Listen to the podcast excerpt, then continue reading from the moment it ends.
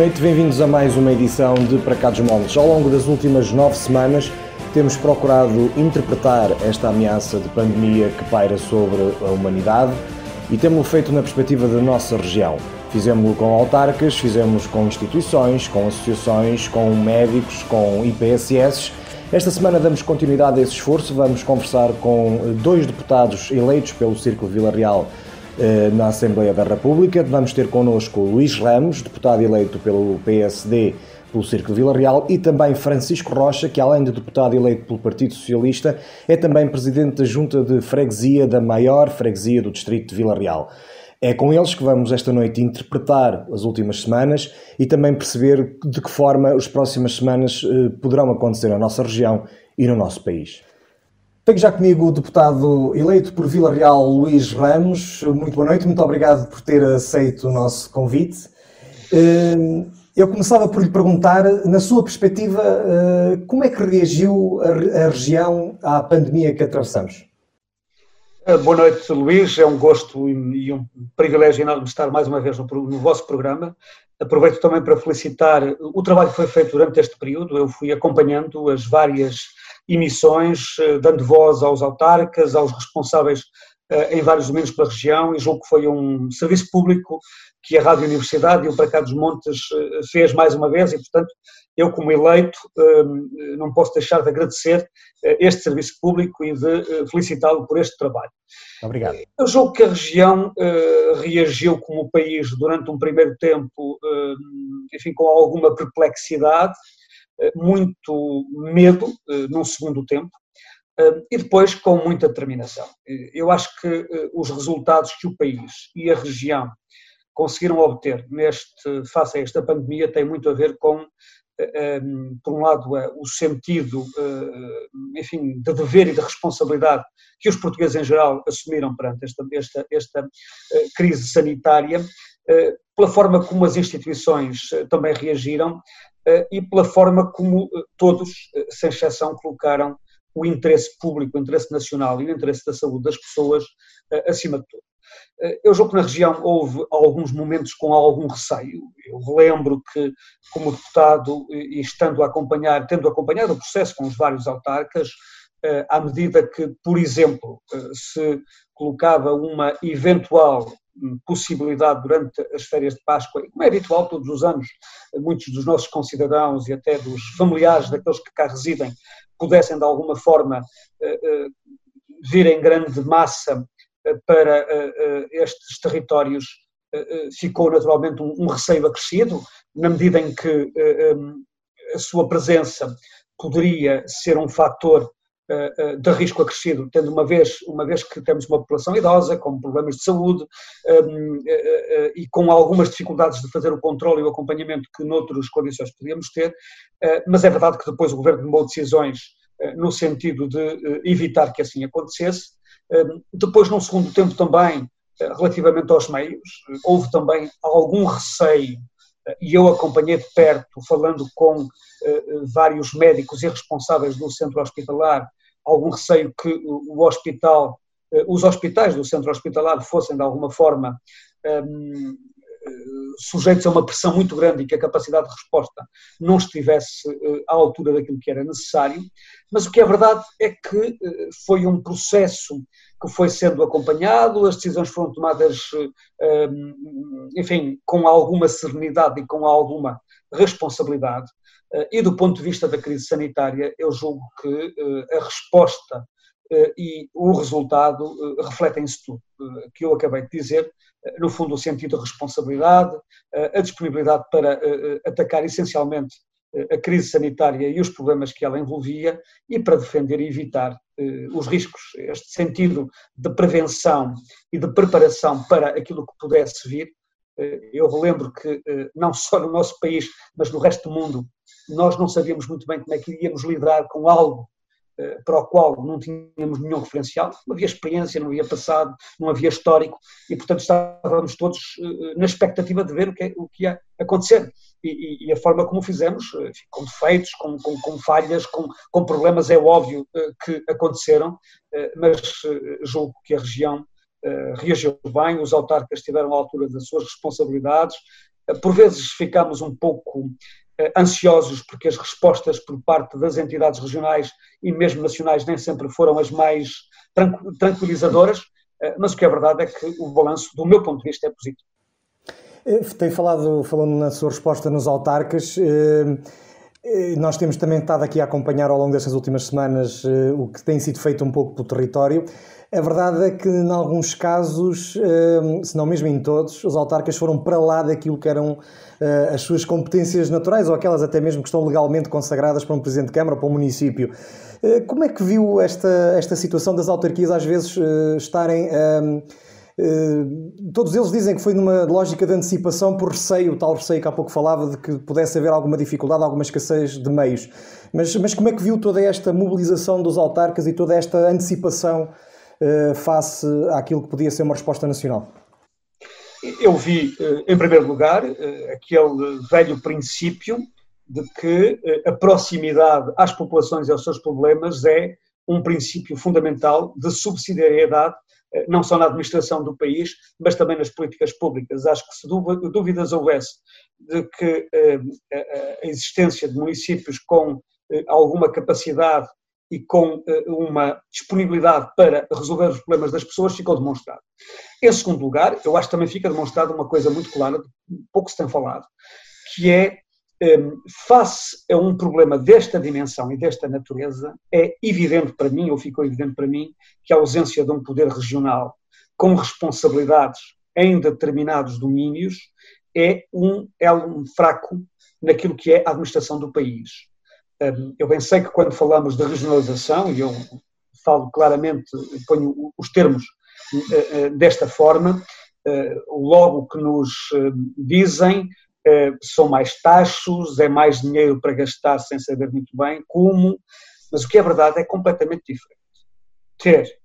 uma administração regional de saúde, por mais competente que seja o seu presidente, por mais meios que tenha, mas que está dependente uh, uh, do Ministério da Saúde, que está dependente do Ministério das Finanças, que tem uma dependência extrema até nas decisões mais simples e mais genéricas do que termos eh, um eh, eh, governo regional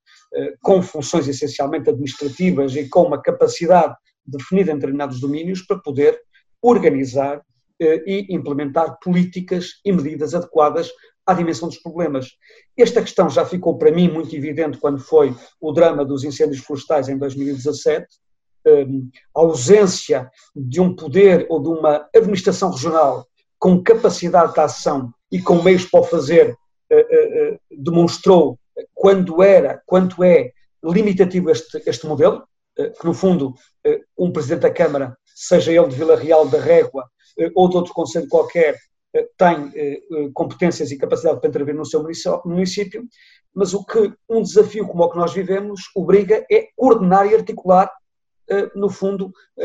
políticas, medidas e recursos a uma escala regional nem a escala distrital é adequada, porque, como vimos, como vimos a, a, a dimensão mais ajustada e mais adequada para tratar um problema desta dimensão e desta natureza seria uma escala regional, eh, do meu ponto de vista, eh, uma região norte com eh, dimensão económica, demográfica e com meios para poder implementar medidas e dar respostas desta natureza. E, portanto, os autarcas fizeram o seu trabalho, fizeram na generalidade dos casos bem, com competência, indo para além daquilo que a lei e a própria Constituição eh, lhes confere,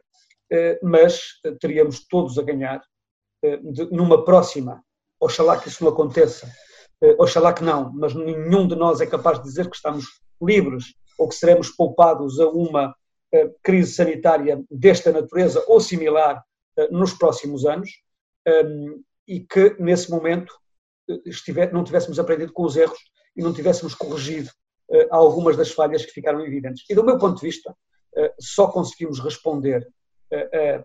problemas e crises com estas características que se estendem pelo território se tivermos um nível intermédio de organização da administração e de resposta e articulação uh, ao nível regional para poder complementar e até reforçar uh, a capacidade dos municípios neste domínio. Eh, aliás, isso poderá até estar eh, mais ou menos evidente, eh, ou uma das evidências dessa eventual desarticulação estava naquela questão das estatísticas que localmente eram feitas pelos municípios, depois deixaram de ser, depois saíam, saíam os,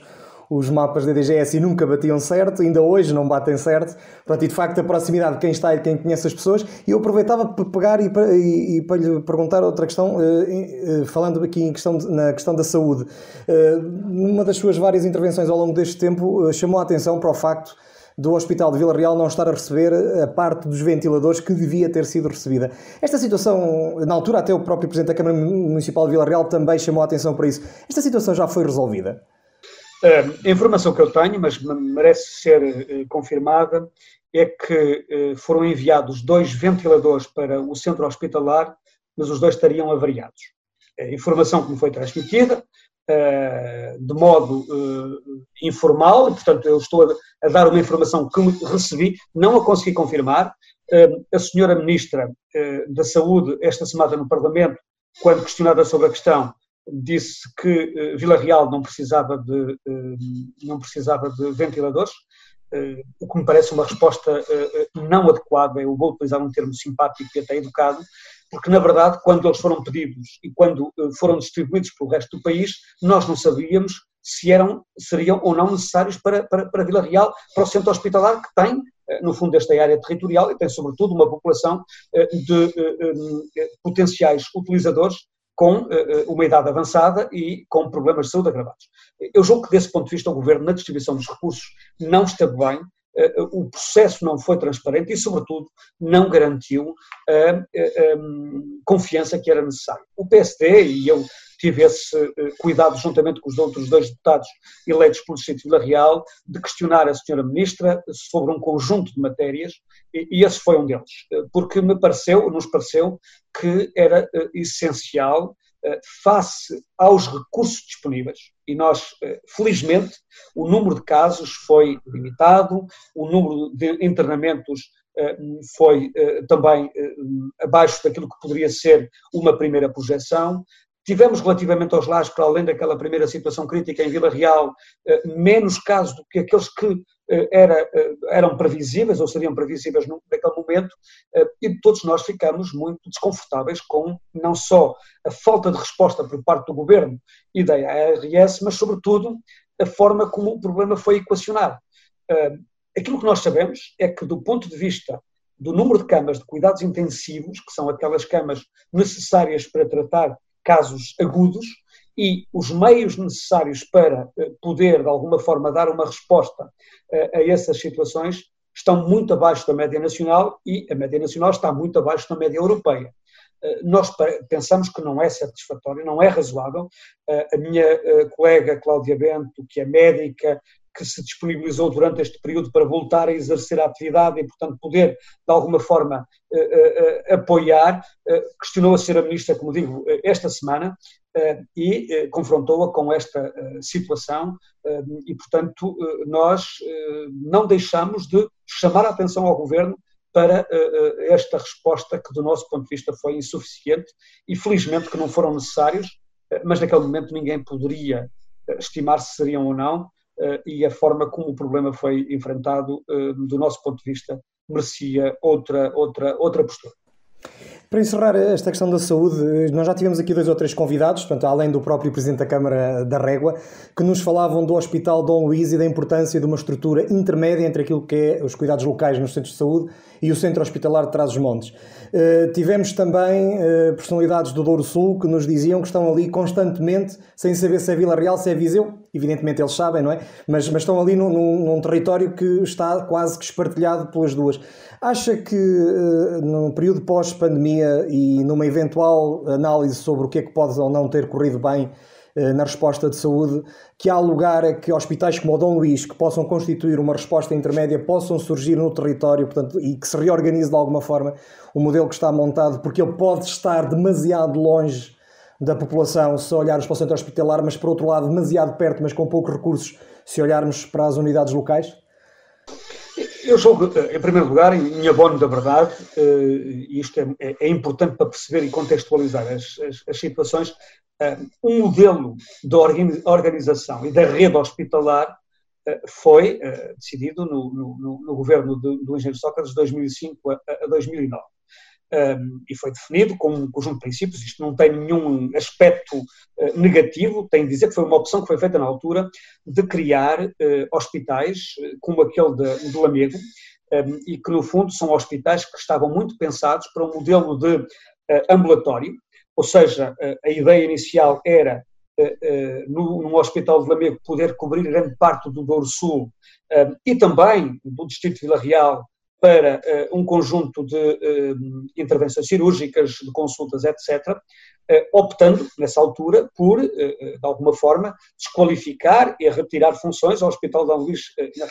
e, portanto, a partir do momento que essa decisão foi tomada e que o hospital foi construído com esse objetivo, naturalmente que criou dificuldades ao Hospital de Luís. Eu relembro que, na altura, o Hospital de Luís tinha já, relativamente à oftalmologia, uma valência muito importante e que funcionou eh, eh, de forma eh, muito útil para toda a região, porque permitiu retirar esse tipo de atividade do centro hospitalar, sobretudo do Hospital Vila Real, e dar uma resposta competente à região. Eu acho que vale a pena repensar este modelo, porque o que aconteceu foi que nem o Hospital de Lamego acabou por ter as funções para o qual foi pensado. Eh, há um outro modelo, um outro hospital que tem exatamente o mesmo tipo de problemas, se não maiores, que é o Hospital de Amarante, relativamente ao, ao, ao, Val, de, ao Val de Souza, uh, o Hospital de Val de Souza, uh, e portanto é preciso repensar este modelo.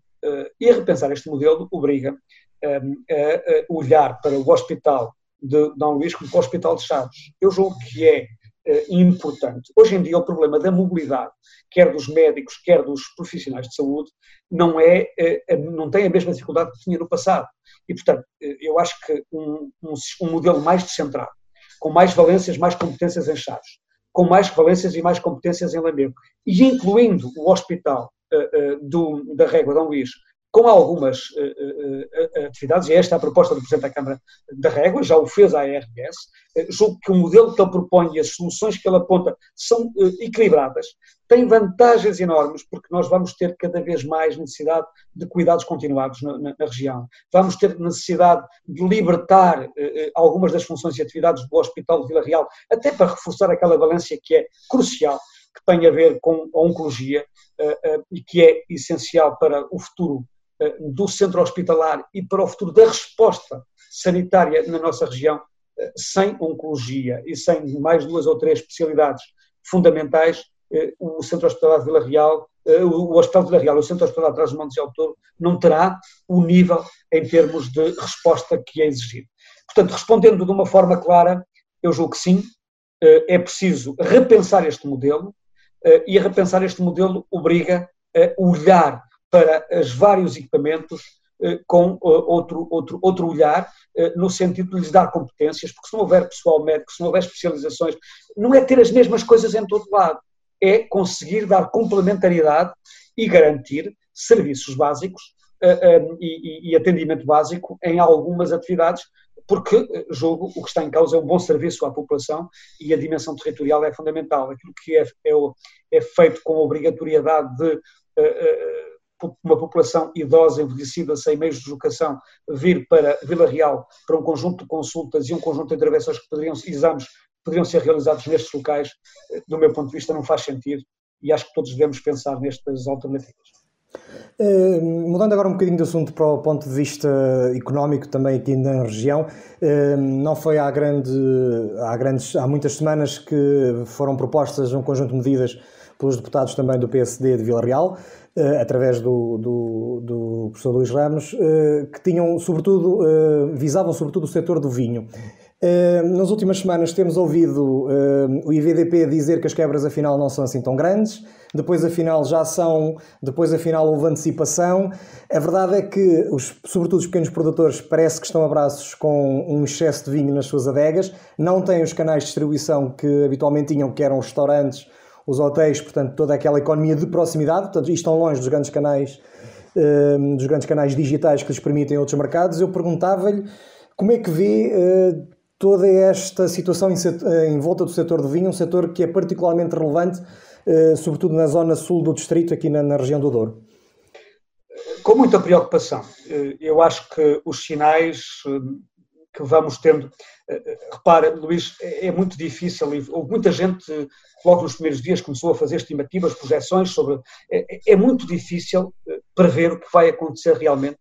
relativamente ao impacto social e económico desta crise. Esta é a primeira. Ninguém tem certeza absolutamente nenhuma sobre a dimensão do impacto e a forma como o impacto vai ser. Mas uma coisa sabemos, ele vai ser, contrariamente ao, ao, à crise sanitária, vai ser assimétrico. Vai haver setores e regiões que vão ter impactos muito grandes e vai ter outras que vão ter menos impactos.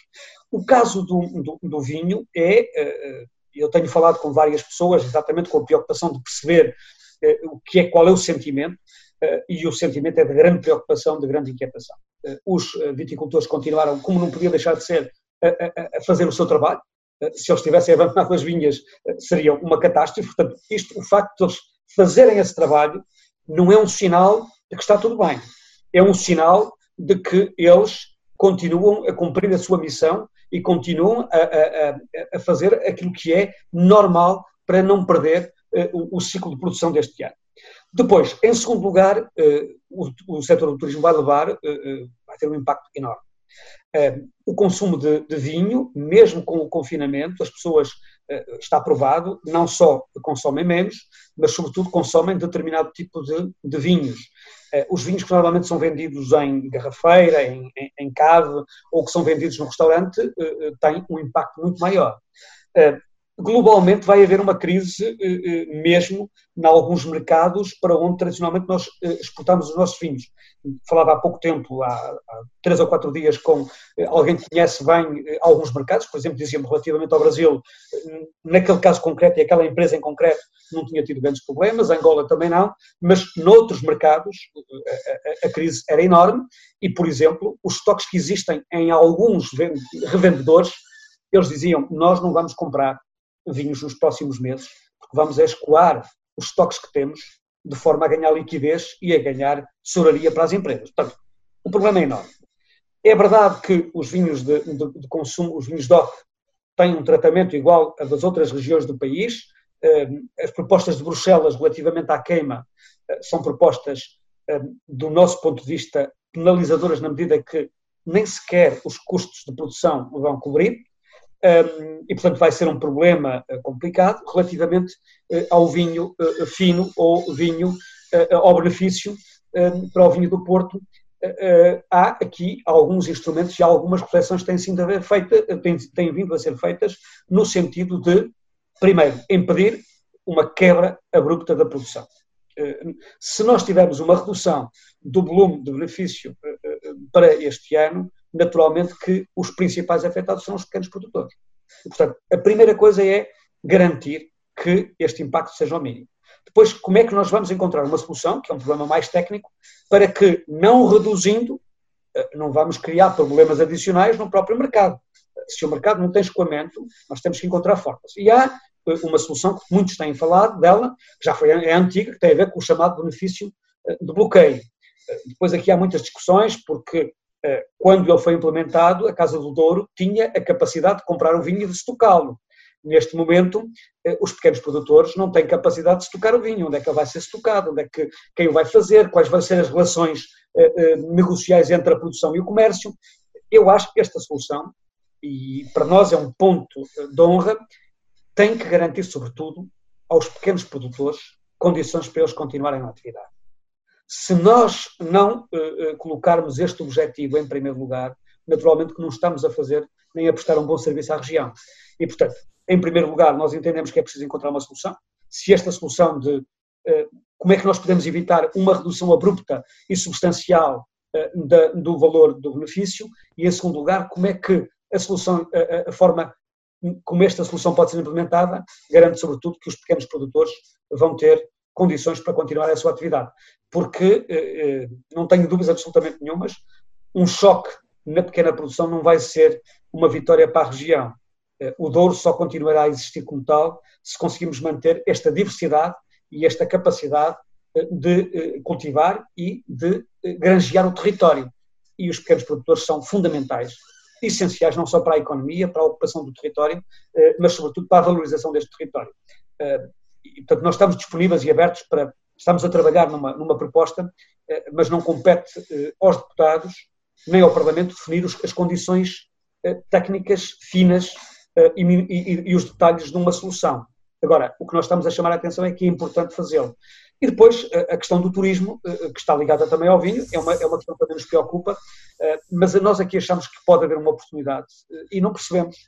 porque é que, contrariamente a outros países, eu relembro, a Itália lançou, preparou já há 15 dias, a França está a fazer o mesmo, uma grande campanha de turismo interno. Portugal ainda parece que só estamos preocupados com o Algarve. Eu acho que já devia estar no terreno uma grande campanha de promoção do Douro e de promoção do Norte, com, eh, eh, aliás, como fizeram alguns proprietários do turismo rural e de Quintas do Douro, eh, lançando este mote de que o desconfinamento é bom, é numa região que pode oferecer esta dispersão, um, um isolamento ou um distanciamento social e, e, físico maior, com oportunidades de uh, visitar e, de fluir da natureza que tanta falta nos fez neste confinamento. E, portanto, eu não percebo e tenho alguma dificuldade em entender como é que nós até agora não demos sinais de termos resposta, de estamos a preparar uma campanha e, sobretudo, medidas e pacotes neste sentido. Por exemplo, a França vai fazer e está a discutir neste momento alargar o período estival, não o habitual 15 de, de julho a, a 15 de agosto e pouco mais, mas de o fazer de junho até finais de setembro, permitindo, por exemplo, que as empresas, as instituições possam fazer vários períodos de férias. Em vez de serem uns 15 ou 3 semanas, poder fazer uma semana, mais uma, mais uma, porque isso permite que as pessoas, numa lógica de turismo interno, e é disso que estamos a falar, que as pessoas possam visitar várias regiões do país e que estas regiões possam eh, oferecer pacotes ajustados, porque é preciso fazê-lo. Eh, eh, nós não podemos pensar que aquele, aquele, aquela oferta tradicional do turismo do Douro, que é uma oferta de qualidade média e alta,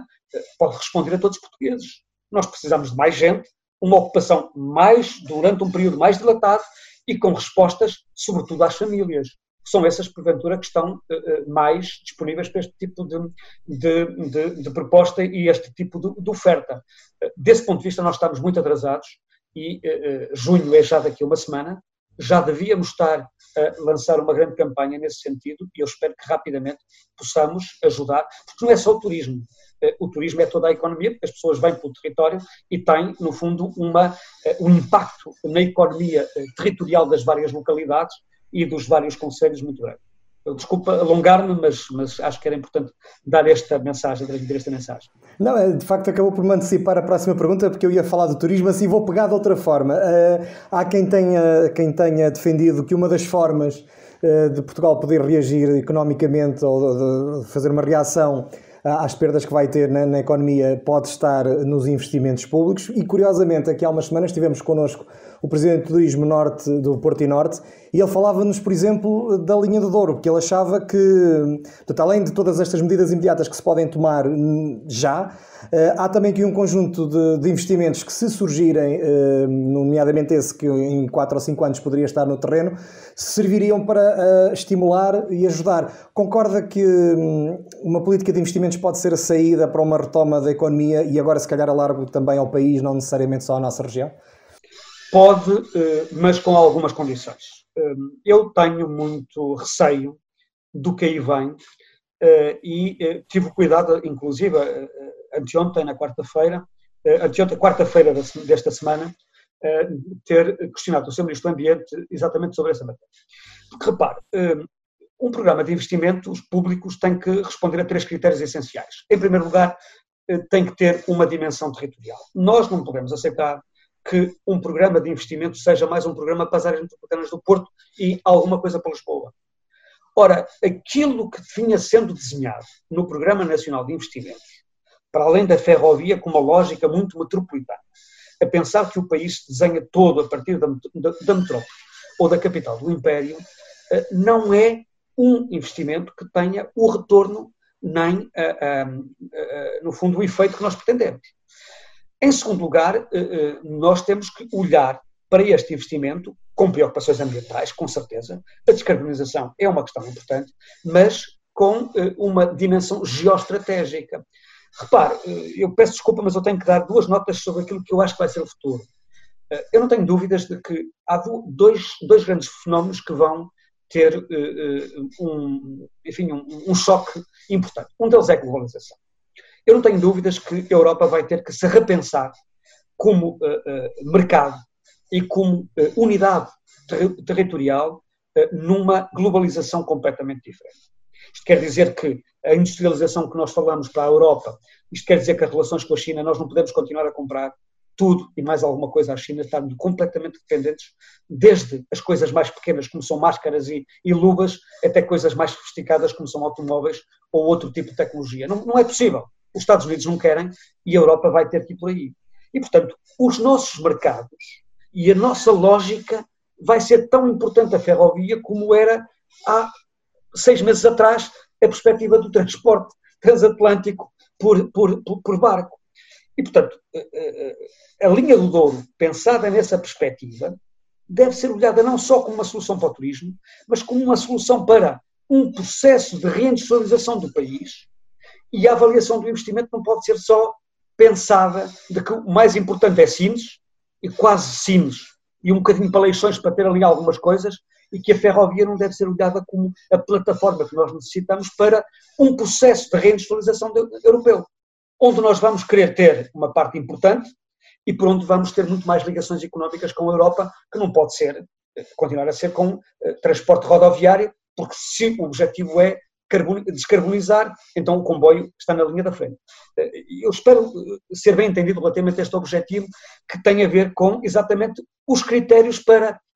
adotar os investimentos públicos. Ora, se os investimentos públicos não forem com este critério, por um lado, da descarbonização e, por outro lado, de repensar o mundo numa lógica em que a globalização já não é a Europa comprar tudo à China, mas a, a Portugal ter muito mais relação industrial com a Alemanha, com a França, com a Espanha, eh, naturalmente que eh, as decisões foram tomadas sem estes critérios, estamos a tomar decisões erradas. E eu acrescento outro fator. Outro dos fenómenos que, eh, do meu ponto de vista, vai ter um choque vai ser a metropolinização, isto é, a grande concentração em áreas urbanas. Porventura, em Portugal não se sentiu tanto, mas eu digo, relembro que, por exemplo, em França, 20% dos parisienses fugiram, fugiram durante este período de, de Paris. Nas grandes cidades europeias, de grande dimensão, houve uma fuga, uma debandada geral de muita da população. E como ficou demonstrado para as empresas e para as pessoas que o teletrabalho, eh, mesmo combinando com alguma presença nos, em, em muitas áreas, é uma possibilidade, nós temos aqui a oportunidade de dar ao interior e, sobretudo, às, eh, aos, aos, aos, territórios e, e, às cidades e vilas do interior, eh, uma capacidade de atrair essa gente. Portanto, eu acho que os investimentos, e, e voltando à minha questão, têm que ser eh, pensados com este critério. Por um lado, do retorno económico do investimento, não é investir por investir. Segundo lado, pensar que o mundo mudou e que há uma Europa industrial que quer ganhar peso e que estes meios, estes investimentos têm que contribuir para esta ligação. Daí a linha de Douro é fundamental para a era metropolitana do Porto, para a região norte, para poder, de alguma forma, eh, canalizar muita da,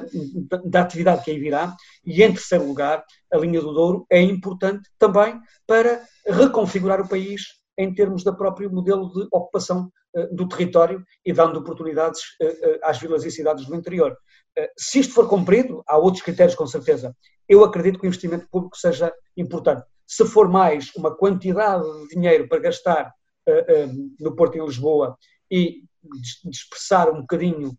umas migalhas para o resto do país, eh, estamos a repetir os mesmos erros e estamos a caminhar da mesma forma eh, para algo que não nos interessa nem é futuro para Portugal. Nós já excedemos um bocadinho o nosso tempo, contudo, eu ainda queria fazer uma última pergunta que está precisamente relacionada com o facto de, de integrar a Assembleia Parlamentar do Conselho da Europa. Esta semana presidiu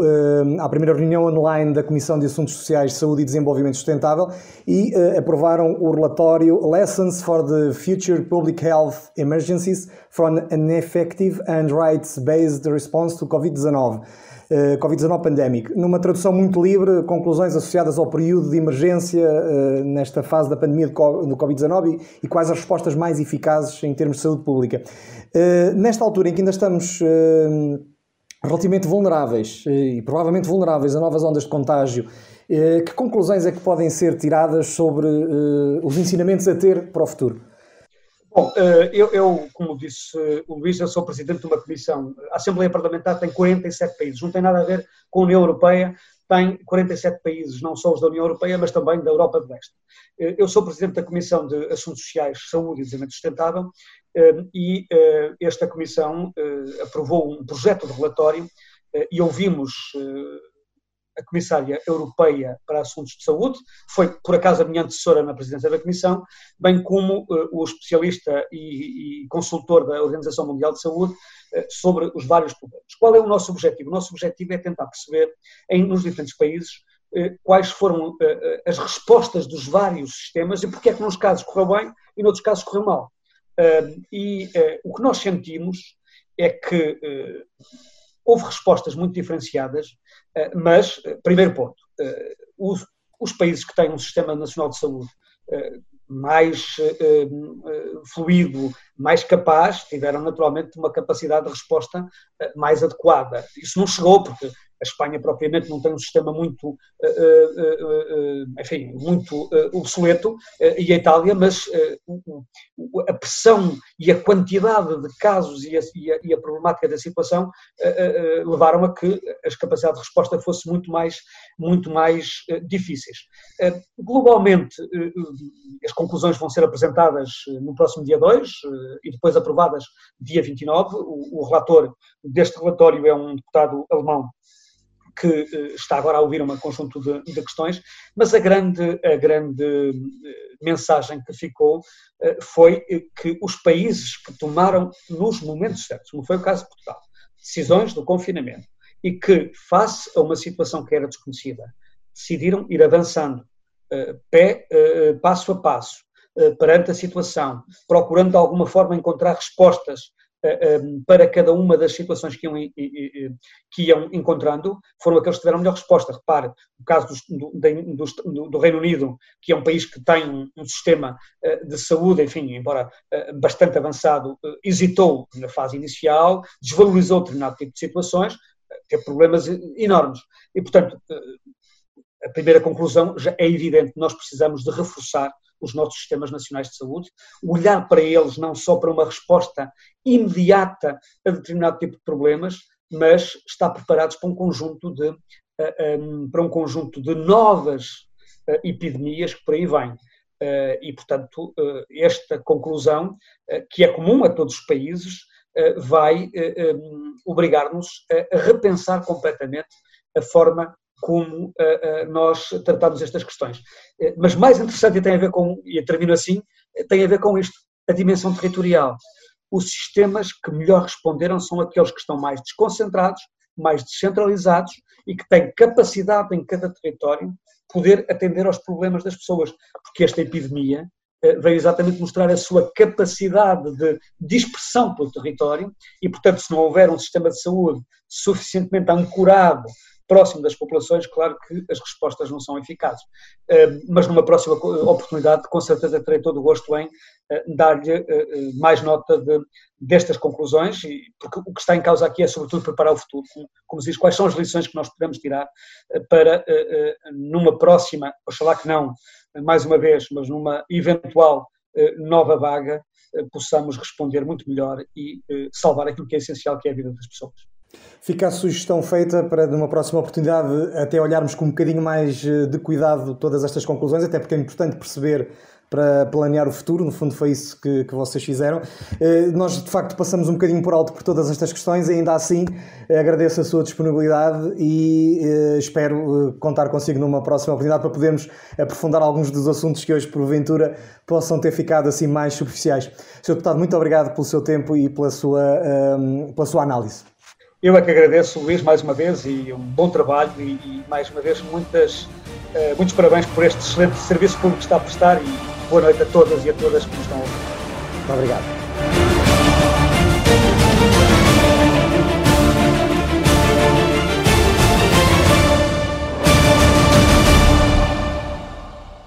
Usar máscara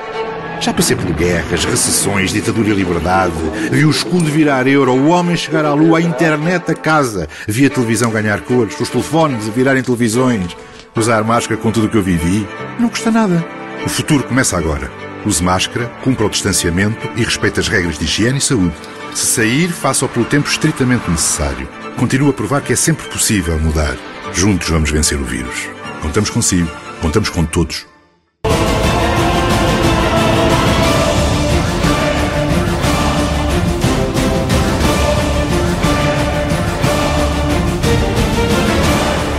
Bem-vindos à segunda parte de Para Cá dos Montes. Hoje estamos a analisar uh, a ameaça pandémica uh, na perspectiva dos deputados eleitos pelo Círculo de Vila Real. Tenho agora comigo Francisco Rocha, deputado eleito pelo Círculo através do Partido Socialista. Francisco, muito obrigado por ter aceito o nosso convite e por estar connosco esta noite. Uh, eu começava precisamente por lhe perguntar, na sua perspectiva, que análise é que faz à reação da nossa região, do nosso distrito, a esta situação de pandemia que atravessamos? Bom, antes de mais, boa noite. Boa noite ao Luís, muito obrigado pelo convite. Eh, esta que também é a minha rádio, como sabe, eu fui um dos fundadores de um programa que se chama Efeitos eh, Secundários, que ainda continua a ir para o ar, e portanto é com imenso gosto que estou aqui a partilhar este momento consigo e com todos os nossos ouvintes. Eh, como deve ter percebido, até porque penso que já estamos a chegar ao final desta sua série de programas mais focados no Covid-19, todos nós temos a percepção de que ninguém estava preparado para esta pandemia, que foi súbita, foi completamente inesperada e que, por assim dizer, exigiu de todos nós, portugueses, cidadãos, empresas, eh, instituições uma resposta ágil, eh, de forma que se consiga e que se pudesse realmente superar tudo aquilo que a pandemia continua a exigir de todos. Eu, eu acho que globalmente, e, e temos que ter essa noção de que é uma visão mais de cima, mais do São Leonardo, por falar num, num sítio mítico do, do Douro, eu acho que a região conseguiu, nesta primeira fase, que foi exatamente enfrentar esse desafio, acho que nos saímos bem. Nós tivemos eh, alguns momentos dramáticos e convém eh, sublinhá-los, particularmente naqueles momentos em que uh, o vírus entrou em herpes, em uh, estruturas residenciais para pessoas idosas, e aí foi preciso puxar de tudo aquilo que são uma articulação entre várias instituições. Não se exigia só uma resposta de uma entidade, de uma única, de uma única pessoa, mas tiveram que passar para a linha da frente aquilo que de melhor temos na nossa região. Eu estou, estou a falar das, das autarquias, das câmaras municipais, das juntas de freguesia, eh, das estruturas de saúde, das estruturas de saúde pública, das estruturas de segurança social, e eu acho que eh, esses momentos marcaram eh, depois toda, toda, toda, todas as outras fases que se, que se seguiram. Todos nós sabemos que a primeira vez é aquela que custa mais, é aquela que mais nos põe à prova, mas acho que superado que foi com sucesso eh, essa, essa primeira fase, acho que ressaltou claramente para todos nós que o Serviço Nacional de Saúde é, um, é uma, é uma, é uma benção e eu permita-me eh, permite-me que eu use esta, esta, esta expressão. É realmente uma benção, porque foi neste momento complicado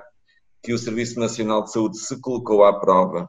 que deu capacidade de resposta, que na nossa região nunca chegou perto de esgotar a sua capacidade de resposta. Claro, como em tudo na vida há falhas, há falhas pontuais, mas essas não nos podem toldar aquilo que foi a capacidade para analisarmos que o nosso Serviço Nacional de Saúde, os profissionais de saúde e também aqui uma coisa muito importante que às vezes é um pouco deixada para trás, a saúde militar, os militares deram um excelente exemplo de que eh, também estão cá, também fazem parte da sociedade portuguesa e que eh, estão aptos a rapidamente redefinir a sua missão para se adaptarem àquilo que é uma exigência premente da, da nossa sociedade. Assim sucedeu e eu acho que eu acho que ficou provado que para quem andou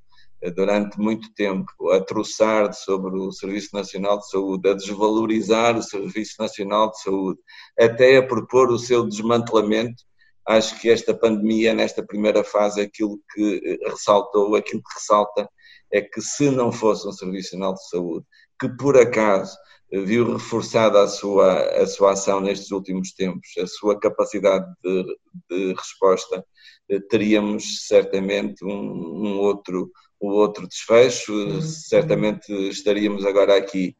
a lamentar ainda mais perdas e todas elas, nem que seja uma, são significativas, mas, mas acho que globalmente acho que conseguimos responder com uma resposta adequada, rápida, àquilo que eram as exigências na tal primeira fase que era enfrentar a doença. Estas segundas fases são mais complexas porque envolvem outras, outro tipo de articulações, de respostas, mas também estamos, estamos nesse trilho.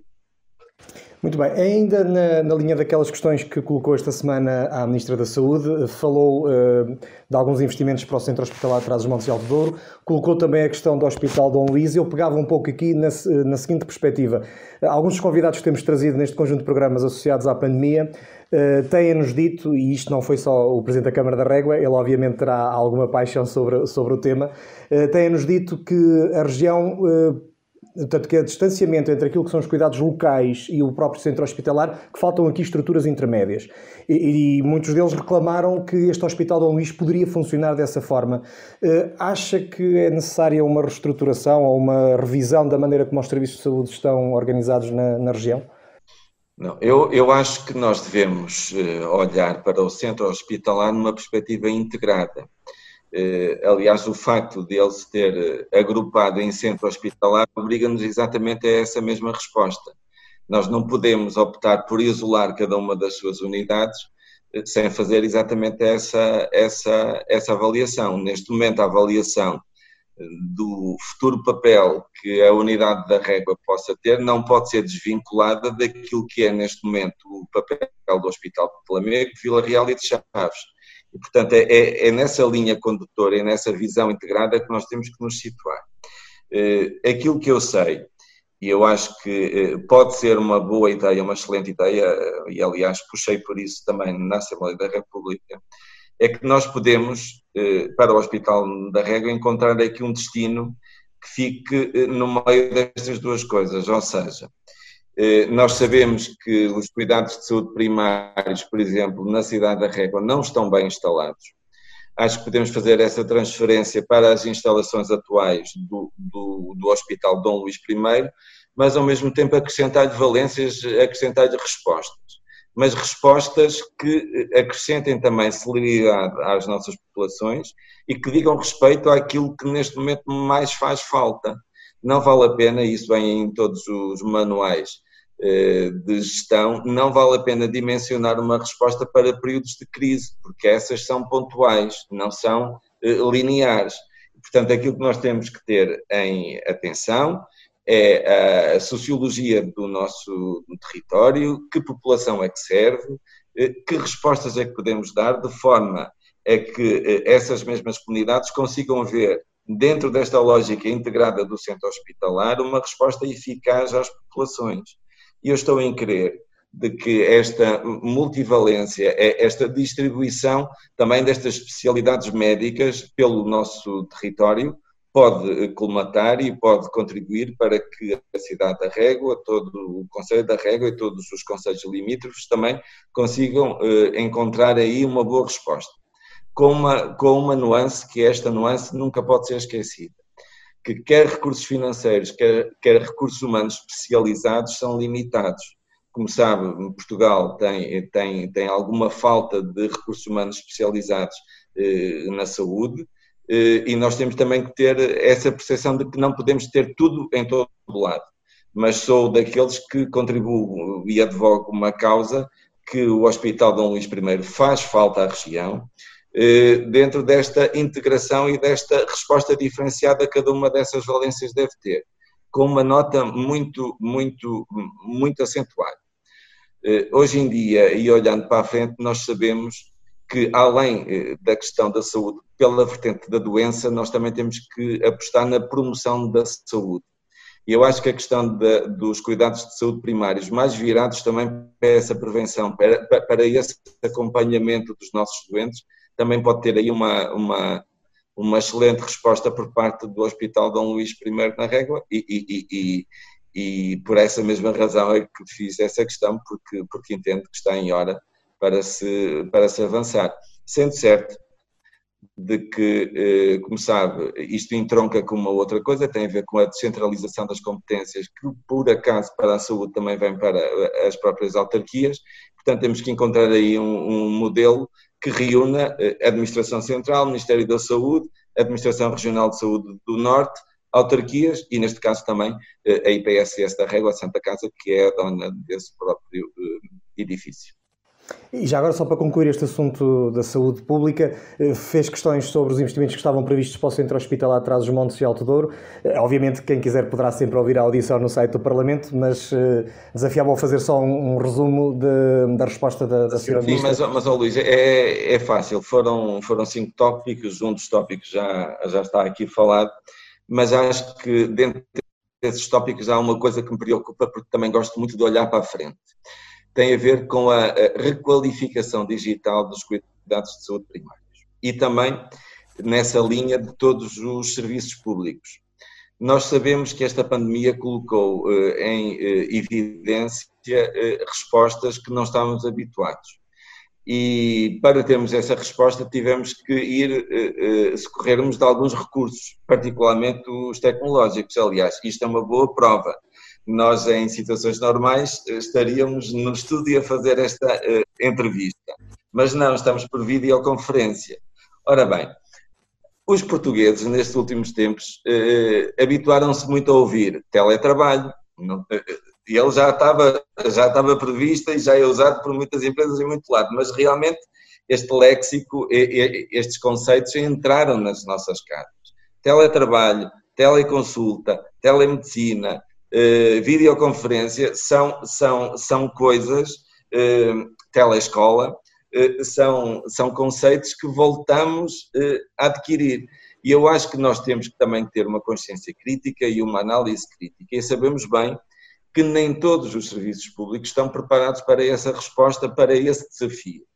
E, e, e, aquilo que eu hoje queria também aqui ressaltar era exatamente isso, e foi esse desafio que eu fiz à senhora Ministra vamos olhar para os cuidados de saúde primários, vamos ver se estão capacitados para dar essa resposta ou não, porque, como sabe, eh, lá longe, neste horizonte de nuvens mais eh, cinzentas, não sabemos se vamos ter uma segunda vaga. E, portanto, convinha que se aproveitasse este tempo que vai desde agora até o próximo outono, que se permitisse aqui avaliar que resposta é que estávamos a dar, se essa resposta estava condizente. Eh, articulações entre várias estruturas também têm que ser mais afinadas e, ao mesmo tempo, verificar eh, e aproveitar este tempo para qualificar os serviços públicos e, particularmente, os cuidados de saúde primários para este desafio que é muito digital. Eh, eu relembro, eu relembro que na nossa zona, para além da questão das infraestruturas, do, da linha férrea, eh, da, da, da, das próprias infraestruturas rodoviárias, eu acho que também deve entrar nas nossas preocupações a questão da desigualdade digital. Hoje em dia não é, não é o mesmo eh, aceder via internet do Pinhão ou de Vila Real, ou do Pinhão ou de Montalegre, ou de Tourém ou de, ou, ou de uh, Vila Seca. Uh, portanto, temos aqui diferenças que nós temos que olhar e que certamente, certamente um dos investimentos mais prioritários para exatamente não cairmos na tentação de sermos sempre os desiguais, os que ficam sempre para trás. Eu acho que essa agenda da, da requalificação digital acho que devia entrar eh, nas, nas, nas nossas preocupações e também dos autarcas por forma que essa desigualdade nesse campo não seja, eh, não seja notória. Eh, nós sabemos bem que o acesso à fibra não é igual em todo o nosso território, nas zonas rurais é muito complicado, temos uma coisa que se chama fibra rural, que é um ADSL muito disfarçado, muito disfarçado. E, portanto, eh, acho que, acho que também devíamos, devíamos fazer nota, devíamos dar este sublinhado porque importa também essa qualificação. Até porque, e pegando um bocadinho na, na sua, na, na, sua atenção à questão digital, até porque isto pode proporcionar uma nova ocupação do território e uma geração de valor a partir do momento em que, por exemplo, eh, empregos que, ou trabalhos eh, mais bem remunerados e mais qualificados que tinham que estar localizados em determinados polos, com o teletrabalho, podem se vir localizar pelo território, um território que até tem relativamente boas acessibilidades e que facilmente também está ligado aos grandes polos. Portanto, isto também pode ser uma oportunidade para os territórios do interior receberem mais pessoas e receberem pessoas com, uh, com empregos uh, qualificados, que são aqueles que à partida geram mais valor, não é? Luís, pode tudo. Eh, eu, eu acho que nós. Não, esta, esta crise pandémica colocou em perspectiva muitas outras coisas. Todos nós sabemos que, que a concentração de pessoas nas empresas, a entrar tudo ao mesmo tempo e a sair tudo ao mesmo tempo, que depois também tem uma relação direta com o fluxo dos próprios transportes públicos, já demos conta que isso não é boa ideia. E eu acho que se abre aqui uma janela de oportunidade para o nosso território. Sabemos nós aproveitá-la. E nós devemos sempre aproveitar eh, estas ocasiões para ressaltar aquilo que de bom nós temos. E temos muito. Temos uma Universidade de Trás-os-Montes e Alto que, que, que, deve exatamente olhar para esta, eh, para esta crise, sob esta forma de como atrair mais gente, mais alunos, mais famílias, eh, de forma que realmente eh, eh, aquilo que é uma nossa preocupação, e eu relembro que não são só as desigualdades, também tem muito a ver com a demografia e nós temos que casar uma coisa com a outra. Sabemos bem que, que podemos ter aqui uma boa oportunidade para atrair exatamente esse tipo de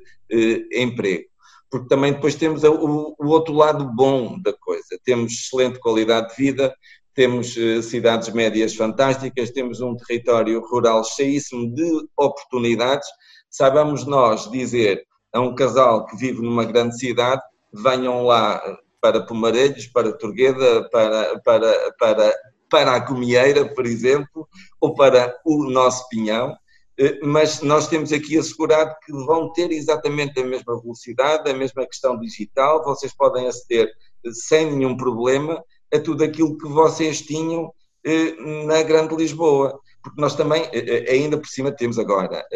a sorte, entre aspas, com umas aspas muito grandes, de, de verificar que cada setor se está a reinventar. Há, um, há, uns anos atrás era impensável estes concertos, e eu estou a falar, por exemplo, lá da cultura, que é um dos, é, é um dos setores mais afetados e seriamente afetados por esta pandemia. Também há uma necessidade de, dessa reinvenção, as peças de teatro transmitidas uh, via uh, online, os próprios concertos também. Portanto, há aqui um sem número de coisas que nós, tendo tudo o resto, faltando-nos exatamente essa questão, além de que eu, por exemplo, já agora partilho consigo e com todos os nossos ouvintes, sou daqueles que nós devíamos ser mais agressivos nessa atração territorial. Acho que devemos dizer às pessoas, e acho que as CIMs, por exemplo, aí têm um papel fantástico, acho que devem arranjar brochuras eh, que digam, eh, eh, que vendam, entre aspas, vendam no bom sentido o nosso território, o que temos, o que é que podemos dar e também acrescentar a isso alguns benefícios que se calhar de forma integrada entre os vários municípios que compõem a CIMES podemos oferecer de forma diferenciada a muitos casais, a muitos jovens que queiram eh, vir fixar-se no nosso uh, território. Eu sou daqueles, bem sabe, uh, porque também partilhamos isso, somos apaixonados pela nossa região e, portanto, uh, faremos tudo para que possamos contribuir para esse marketing positivo, porque não vale a pena irmos lá pelo, pelos choramingas, ficamos sempre para trás, não. Há realmente dificuldades, claro que há, mas também temos muitas oportunidades e era aí que eu queria focar esta nossa conversa.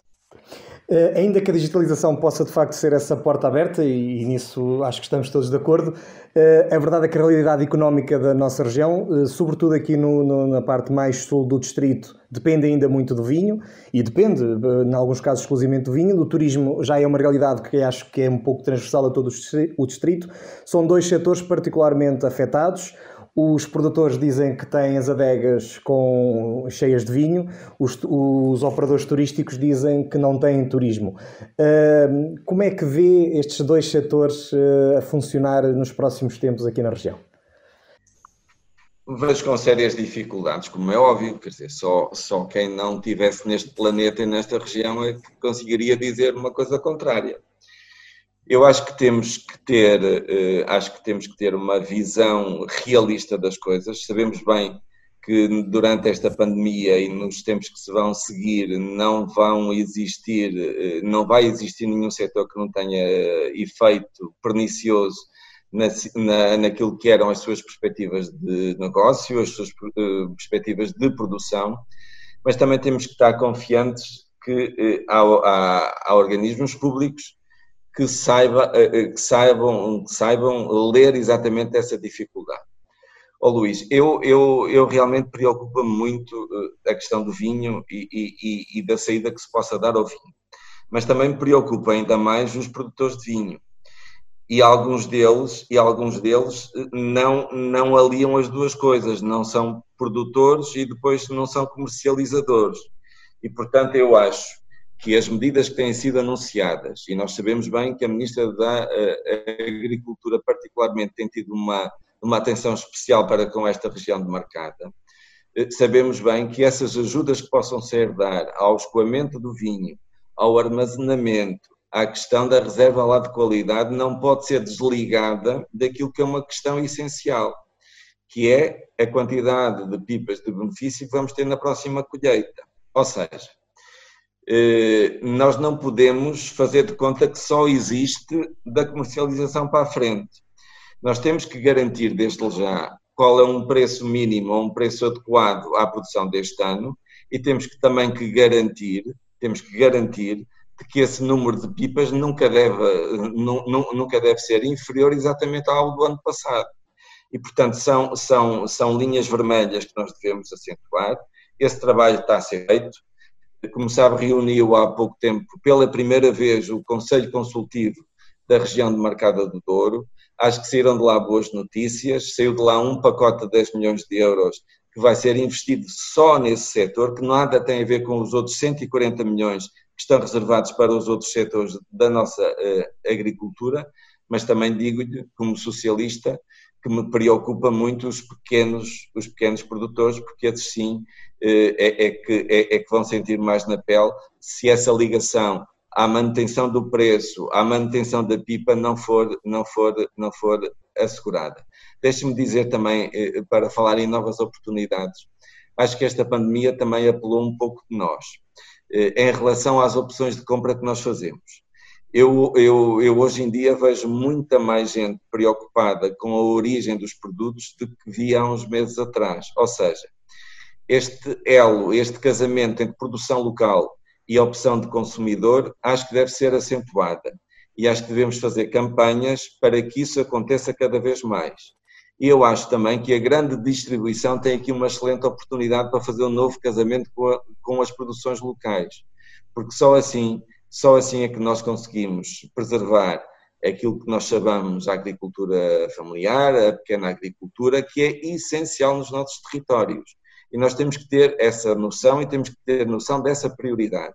Além de que além de que eu acho que há aqui uma nova, acho que também eh, abriu aqui uma nova oportunidade e o Luís é sensível a isso numa outra dimensão que tem a ver com a revisão do Código de Contratação Pública, que muitas vezes não permite às pequenas empresas, às microempresas, aceder de forma igual aos concursos que a administração pública vai, eh, vai abrindo porque os limita muito cedo, como sabe, penso eu que a limitação é entre os 20 e os 30 mil euros num espaço de três anos. Eh, temos aqui uma outra dimensão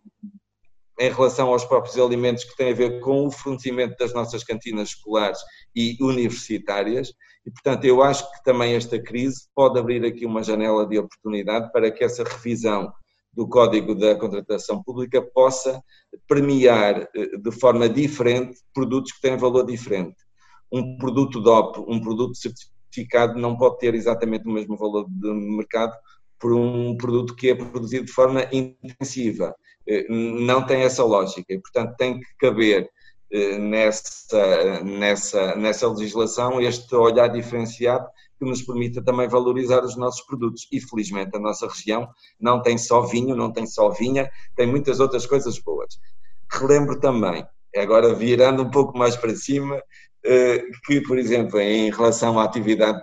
termal, nós temos em Chaves ali uma atividade que também liga com o próprio turismo, que é fundamental ser reaberta nos próximos tempos. Nós aqui não temos praias, mas também sabemos que os tratamentos termais dão à região, dão ao Alto Tâmega, eh, uma atração sobre, sobre, sobre, sobre, sobre este destino que normalmente não dão. Em relação ao próprio Douro e à questão eh, do turismo, há aqui uma questão que eu acho que vai ser severa, tem a ver com o enoturismo e esse, esse casamento que se ia fazendo com a, com a via navegável do Douro, eh, com o fluxo de turistas, como sabemos, maioritariamente deles são estrangeiros, mas também aí, eh, a par eh, da região lá do Algarve, acho que estamos em condições de também nós fazermos aqui uma campanha, nem que seja junto dos nossos amigos, dos nossos conhecidos que não vivem nesta região, para virem conhecer. E acho que este ano é um ano muito bom para se viver o Douro. Eh, de comboio, de, de carro, de moto ou pela Nacional 2, tudo, tudo, tudo, tudo será bom para que nós possamos também promover esta região. E, e lá está, volta exatamente a essa capacidade eh, gregária que os municípios têm através das CIMs de fazer exatamente essas campanhas em, em articulação com as entidades regionais de, de, de, turismo, mas acho, mas acho que devemos dar esse passo, devemos dizer que o devem vir eh, visitar. E ao vir visitar o Douro também estamos exatamente a ajudar à sobrevivência da nossa região, dos empregos eh, e, particularmente, também das nossas empresas que, eh, nessa dimensão, têm alguma expectativa guardada, porque se os números dessem garantias daquilo que foi o ano passado para este ano, nós neste momento estaríamos numa trajetória muito, muito crescente do, daquilo que se chama destino turístico de ouro. Eh, infelizmente, esta pandemia vem-nos trocar as voltas, mas eh, cá estamos, como ao soldado de milhões, nem um passo à retaguarda para, eh, para, para, para enfrentarmos essas, essas dificuldades, mas ao mesmo tempo também afirmar muito positivamente as potencialidades da nossa região. Como eu disse há pouco, o Francisco é também presidente da Junta de Freguesia de Vila Real. É a primeira vez nestes 9, 10 programas que temos aqui um presidente da Junta de Freguesia e eu não podia deixar de passar a oportunidade de lhe perguntar eh, que trabalho é que uma junta, eh, no caso de Vila Real, pronto, nós fomos conhecendo através da comunicação social o que foi sendo feito, mas neste contexto em que a maior parte dos autarcas, e inclusivamente nas câmaras municipais, tiveram que alargar ou viram-se viram-se na necessidade ou com a obrigação de alargar um bocadinho as suas competências, o que é que uma junta de freguesia pode fazer nestes períodos em função dos seus habitantes? Pode fazer alguma coisa. Ehm, primeira norma, primeira coisa que nos, eh, que nos auto-impusemos, não atropelar ninguém. É essencial que uma freguesia perceba de que há momentos em que eh, eh, tem que ser diferenciada na sua atuação e tem que perceber o que é que está a falhar. Só assim é que faz sentido que essa intervenção se faça de forma cirúrgica, de forma coordenada e articulada, particularmente com as câmaras e com as IPSS e foi isso que a freguesia de Vila Real fez. Olhou para aquilo que estava a, ocorrer, percebeu que havia aqui algumas dificuldades em uh, enfrentar alguns, uh, alguns desafios, uh, houve necessidade, num, num, primeiro momento, também de perceber que haviam instituições de que não estavam a conseguir dar resposta àquilo que eram as suas atividades normais, e a Junta de Freguesia, como é óbvio, teve que dar o braço em frente para que eh, as, eh, não as substituísse, e isto também é muito importante, porque às vezes há a tendência a nós substituirmos alguém. Eh, e a ideia da freguesia nunca foi essa, foi, vocês já faziam, a, a, a instituição A, B ou C já o estava a fazer, por razões várias, tem, tem alguma dificuldade em continuar essa atividade, nós vamos exatamente eh, eh, dotar essa instituição de recursos para que possa dar essa resposta. E foi isso que nós fizemos, particularmente em articulação com as IPSS, com as Santas Casas, com a, com a ReFood, que, como sabe, também tem aqui um papel um pouco invisível, mas que é essencial na, na questão da distribuição alimentar, tivemos também um olhar muito especial, não só para a questão dos idosos, mas também para as crianças que estão, crianças e jovens que estão institucionalizadas, e nós aqui na freguesia também tivemos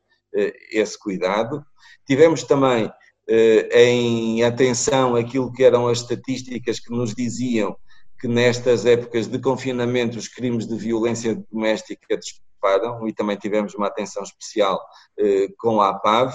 e depois também tivemos uma, uma, uma atenção especial para com eh, eh, as atividades que foram desconfinando, as creches, os jardins de infância e as nossas forças de segurança, PSP, GNR, eh,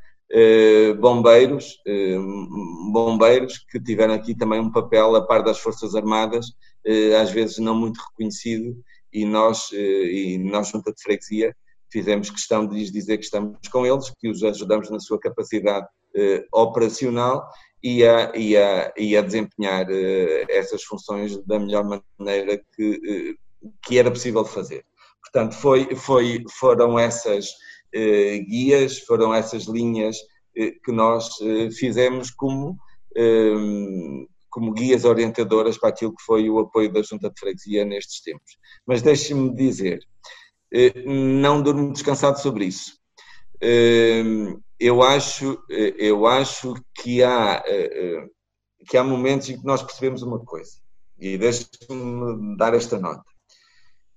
Nesta pandemia percebeu-se que falta uma entidade que articule todo este tipo de resposta.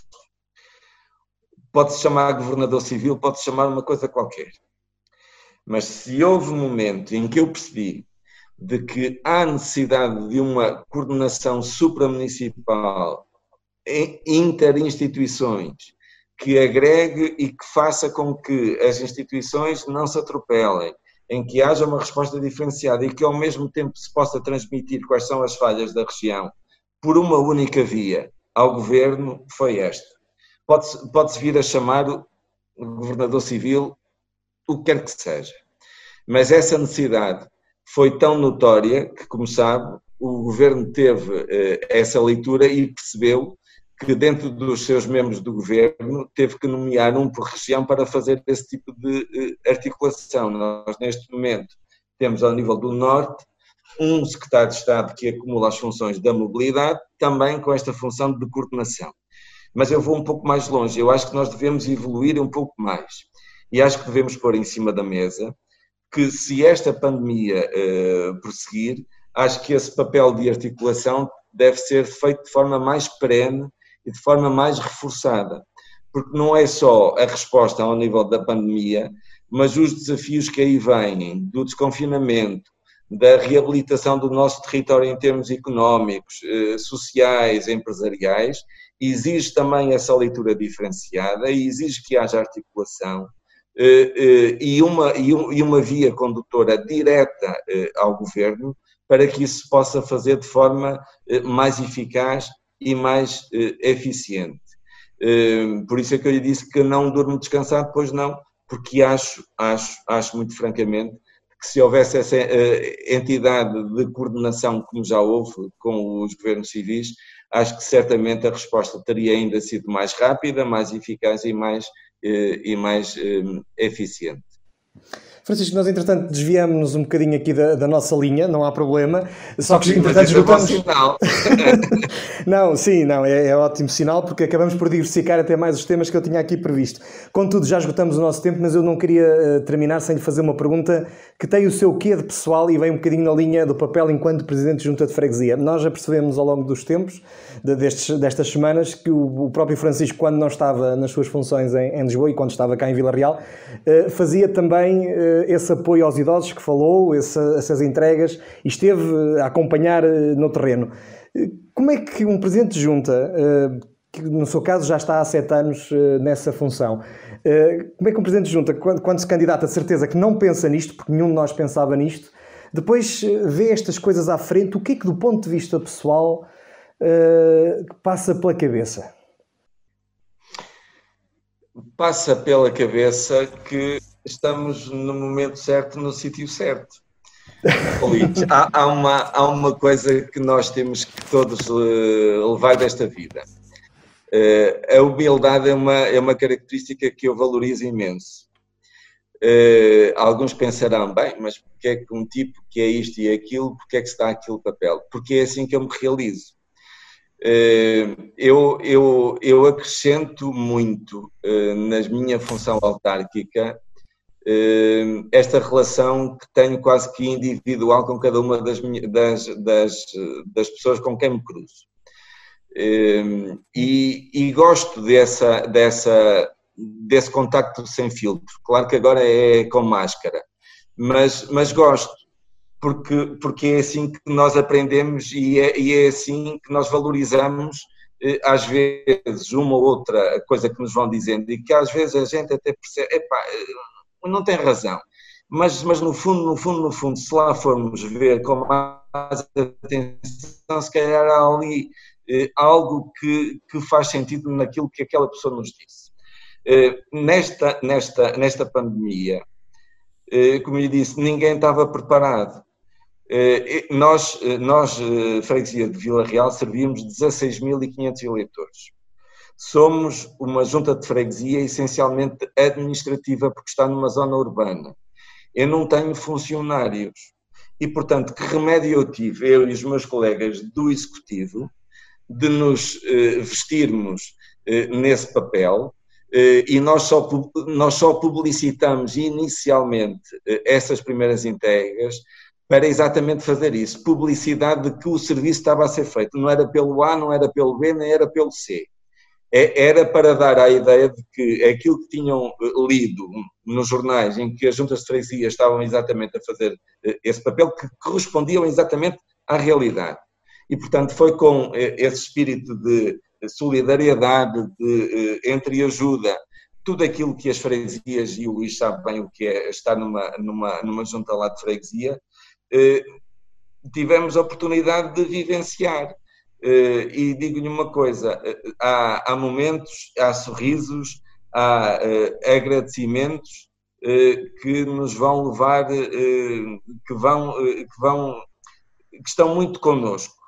e a um dia, se tiver tempo, se calhar daqui a uns, a, um, a uns aninhos, vou dar essa dimensão, se calhar a um livro que vou, que vou ter a, a ousadia de o, de o escrever porque, eh, porque, porque se aprende muito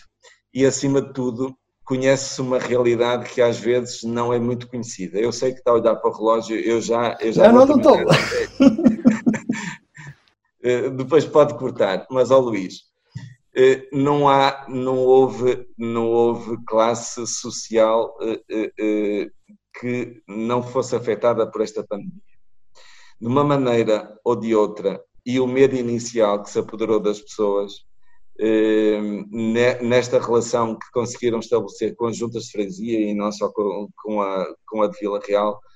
foi, foi essencial para que pudéssemos dar continuidade àquilo que é uma vida comunitária, que as pessoas percebessem que apesar de, mu de muitas limitações,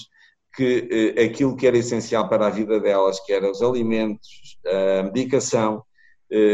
a sua relação por interposta pessoa, de um recado que era preciso fazer, de um atendimento que às vezes ficou interrompido e que era preciso restabelecer, eh, o contacto com o médico, com a, com a farmácia, com o próprio hospital, eh, que isso devia ser mantido. E, portanto, foi nesse, foi nesse interstício, foi nesse, nesse, nesse lugar vago que as freguesias se situaram naquilo que gostam sempre de fazer e que estão vocacionadas desde, desde a sua gênese, que é a ligação do cidadão com o resto das instituições e com o resto lá da comunidade. Esta crise só veio colocar mais uma vez eh, em evidência este papel insubstituível que as juntas de freguesia eh, têm e que se calhar estava na altura de olharmos para este mapa fantástico que temos e verificar que se calhar há situações que devem ser corrigidas, não todas, não todas, mas que se calhar há umas três dezenas eh, a nível nacional eh, que, que, devem, que devem merecer um olhar diferenciado para que realmente esta, esta ligação entre cidadão e eh, instituições se possa manter de forma muito eficiente. Hoje em dia nós sabemos que o Presidente da Junta, os elementos do Executivo da Junta, muitas vezes em muitos territórios são a única ligação que esses cidadãos têm para com o mundo exterior e, portanto, era bom